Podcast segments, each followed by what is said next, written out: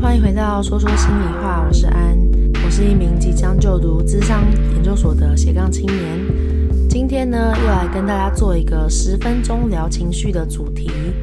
我今天想要跟大家聊的是莫名而来的愧疚感。之所以会想要做这个主题呢，其实它有一个故事。故事是，呃，我大概在今年年初左右跟我的前任男友分手，然后。呃，后来其实我们是算是好聚好散，所以我们其实聊了蛮多关于在呃分手前后都聊了蛮多彼此的一些状态啊、情绪啊，跟对这段感情的一些整理。那我发现，就是他在回顾感情的时候，他常常会一直觉得自己有很多做得不够或是不好的地方，但我其实。觉得他已经做了蛮多了，就是在感情中，他大概已经做到，呃，我觉得至少七八十分，做到应该有的，或是比应该有的更多。然后我也觉得，在回顾以来，我的感受是蛮好的，觉得他是一个很棒的人。可是即使我这样说，他还是会觉得自己做了很多不够的地方，就是他怎么样都会连接到自己做的不好跟不够。这件事情让我有一点觉得蛮奇怪的。那后来我跟我朋友分享的时候呢，我才发现身边有很多朋友都可以理解他的感觉，就是可能常常在平常不管做什么事情的时候，都会觉得嗯，好像可以做得再更好，或是好像哪里做得不好，不管什么事情，在过去的一些回顾之中，都可以得出这样子的结论。那所以我就想要跟大家聊聊看愧疚这件事情。那我可能会先跟大家聊一下愧疚感到底是怎么来的。然后他可能会展现到什么地方，带一些例子，然后再提到一些关于怎么改善的一些可能。我其实是蛮少有愧疚感的人，但是我大概可以理解愧疚感是从何而来的。呃，它有蛮多可能性的。我大概会讲几个我目前想得到的可能性好了。那如果没有讲到的话，不代表它就不是，只是因为有可能我现在还没有办法想到。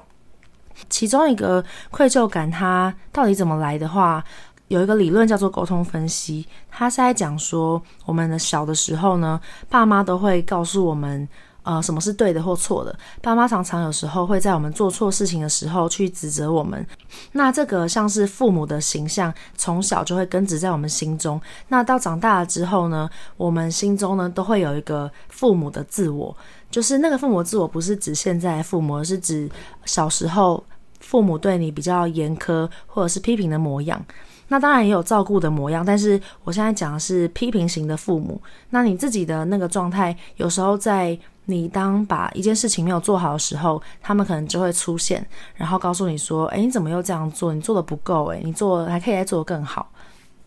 那我觉得这也源于我们的文化，可能亚洲文化就是稍微比起。欧美国家比较不那么鼓励一点，我们都是属于严师出高徒啊，都会走一个比较严厉啊，要教养的这种风格。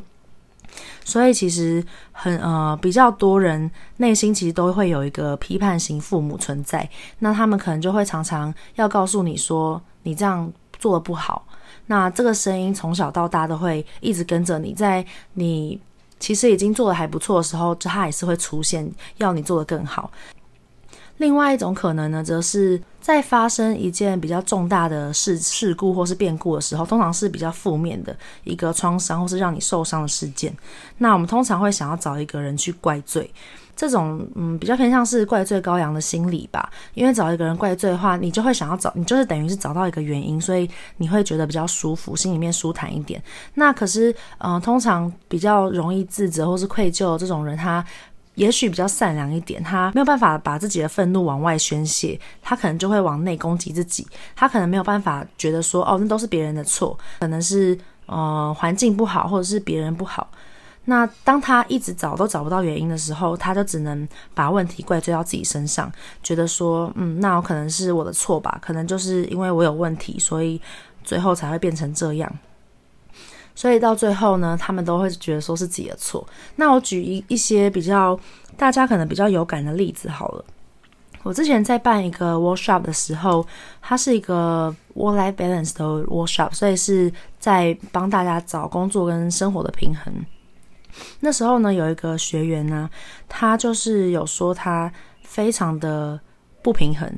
但是他觉得说是自己的问题，可能是自己能力不够的关系。那我在后来跟他探究之后呢，才发现他的工作非常非常的高压，跟非常非常的辛苦，基本上就是呃一个人当好几个人用啦。对，但是在这种情况下呢，他即使回家加班了，然后在上在上班时间也很用力的工作，那他即使如此，他也是觉得自己事情做不完，可能是因为呃因为他能力不足，可能就觉得说，嗯，一定是因为我。我做的不够好，或是我能力不够的关系，我才会把事情都做不完。但他反而不会去想说，是不是因为他的工作量超载了，或者是是不是因为他一手揽了太多不属于他职责分内的工作。所以我那时候就是问他说，其他同事跟你一样职位的同事，他们事情有做得完吗？那他就说也没有，大家都做不完。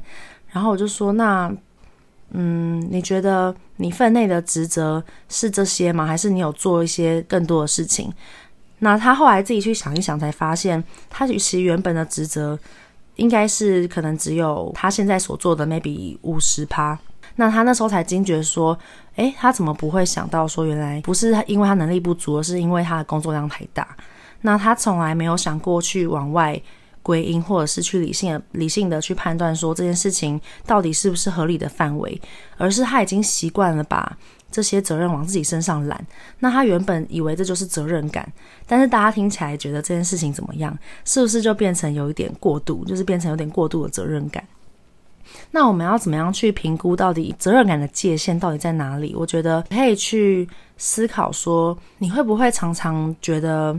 别人的一些问题，你都会想有点觉得说是自己的问题，或是你会不会在看到呃家人啊，或是身边比较亲近的朋友遇到一些问题的时候，你都会觉得你有义务要帮他们，然后那是你的责任，你要帮他们，让他们变好。其实有时候，呃，愧疚感啊的展现，他也会在过度的去想要去帮助别人身上。有时候你会太过度把别人的事情都觉得是你的责任，那当别人没有做好的时候，你也会觉得你是不是？可以做得更好，然后让他们更好。但其实每个人都是为自己负责的，所以其实他们没有做好，那可能是他们的问题，或是那是他们需要去面对的课题，而不是你们要去面对的课题。那你当把这件事情揽在自己身上的时候，你的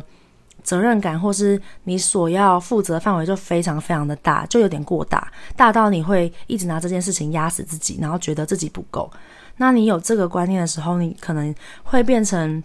有愧疚感的人到最后都会觉得自己不好，然后会自我否定、自我批评，到最后就会变成自己会有一个低价值感，觉得自己是一个不好的人。所以愧疚感的展现上面啊，在有一些人比较常被讲说鸡婆啊，或者是太过在意别人眼光，那这些都有可能是比较自责型的人。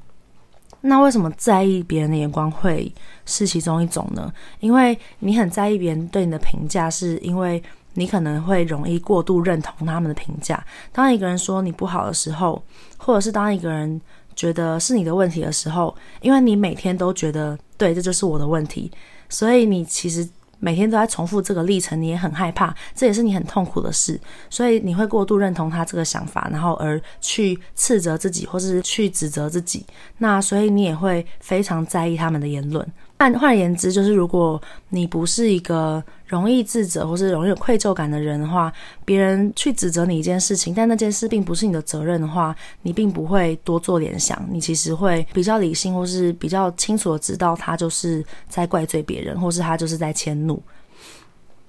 那这件事情也跟界限这个概念有关，但我现在就是先不讲这么多。我想要再举一个例子是。呃，受暴妇女的例子，其实有时候愧疚感会让你变成一个受害者。就是怎么说呢？因为像有些受暴妇女呢，其实很明显，她们就是被家暴，但是她们会典型的出现一个一个状况，是她们常会觉得说，哦，是我不好啊，是可能我先激怒她，或者是可能我先骂她，或者是我让她压力太大了。那我想要问问大家，就是。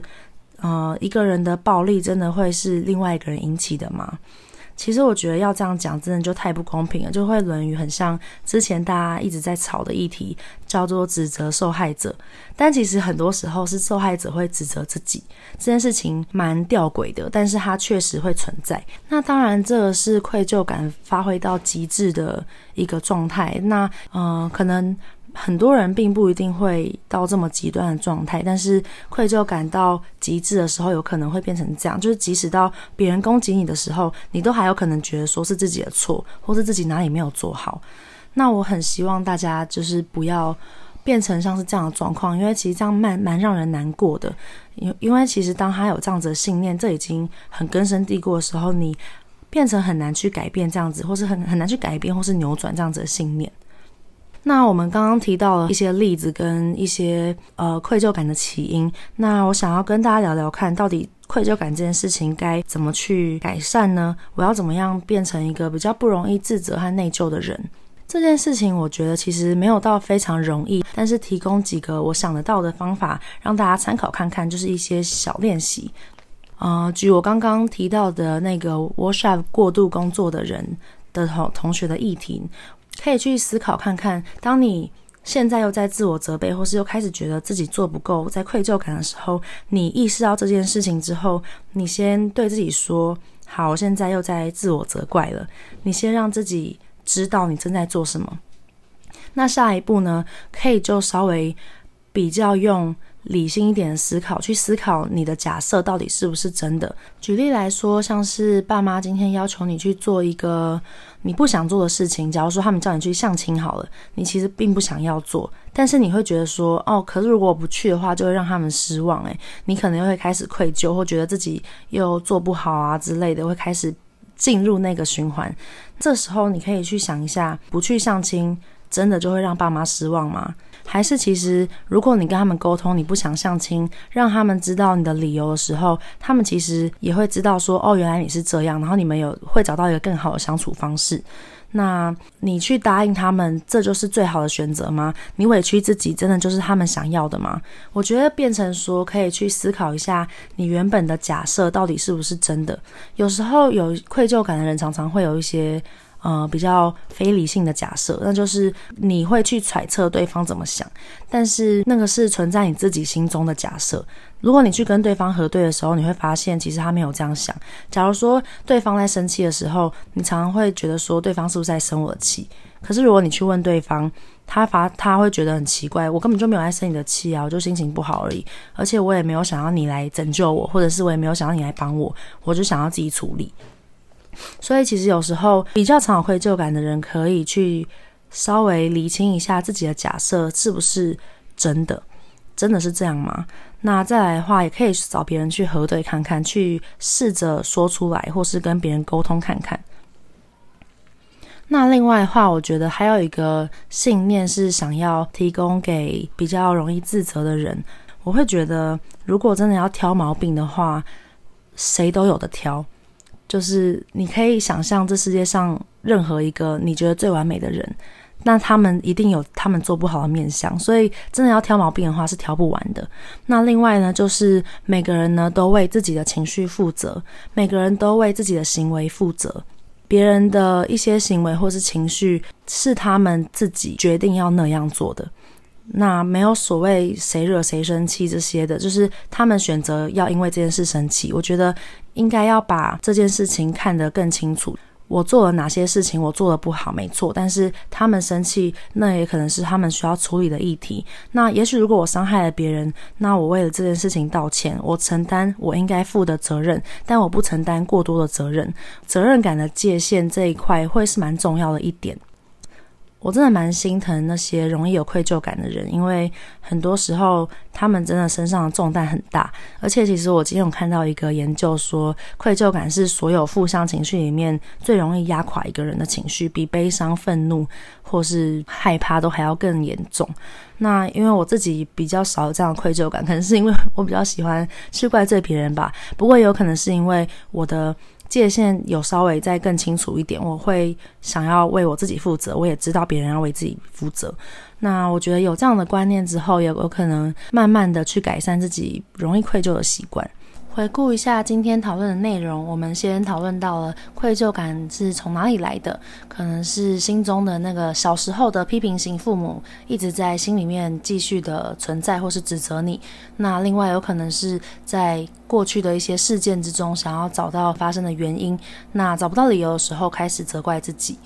另外呢，就是我们有讨论到愧疚感呢，可能会展现在什么面向上？可能会像是我们会过度在意别人的眼光，或者是我们会过度想要去把别人的责任当做自己的责任，会有一点容易被常被形容说是鸡婆的状态，或者是呢，有时候会过度的追求完美，过度的自我贬低。那最后呢，又提到跟大家分享。要怎么样去面对这个愧疚感？可以用什么样的心态或是观念，或者是当愧疚又出现的时候，我们可以怎么样去改善它？那今天的十分钟聊情绪就到这边，希望能够帮助一些容易有愧疚感的人。那有讲得不好，或是大家觉得还不错的地方呢，都欢迎留言给我。我要把我的信箱放在 Podcast 的自我介绍的地方，大家可以就是发信给我，或是告诉我们你的故事。最后想要广告一下，就是我最近呢开了一堂跟履历相关的课程，那因为我之前呢曾经在求职平台担担任过行销一阵子，然后也有做一些咨询，呃，我会直接教大家履历怎么把它写得好，呈现出自己最好的样子给雇主，然后更有机会找到自己理想的工作。如果有兴趣的话呢，链接呢我也会放在这个单集里面。好，广告时间结束，我们这集就先这样子哦，好像有一点超过十分钟。好的，那我们下次见，拜拜。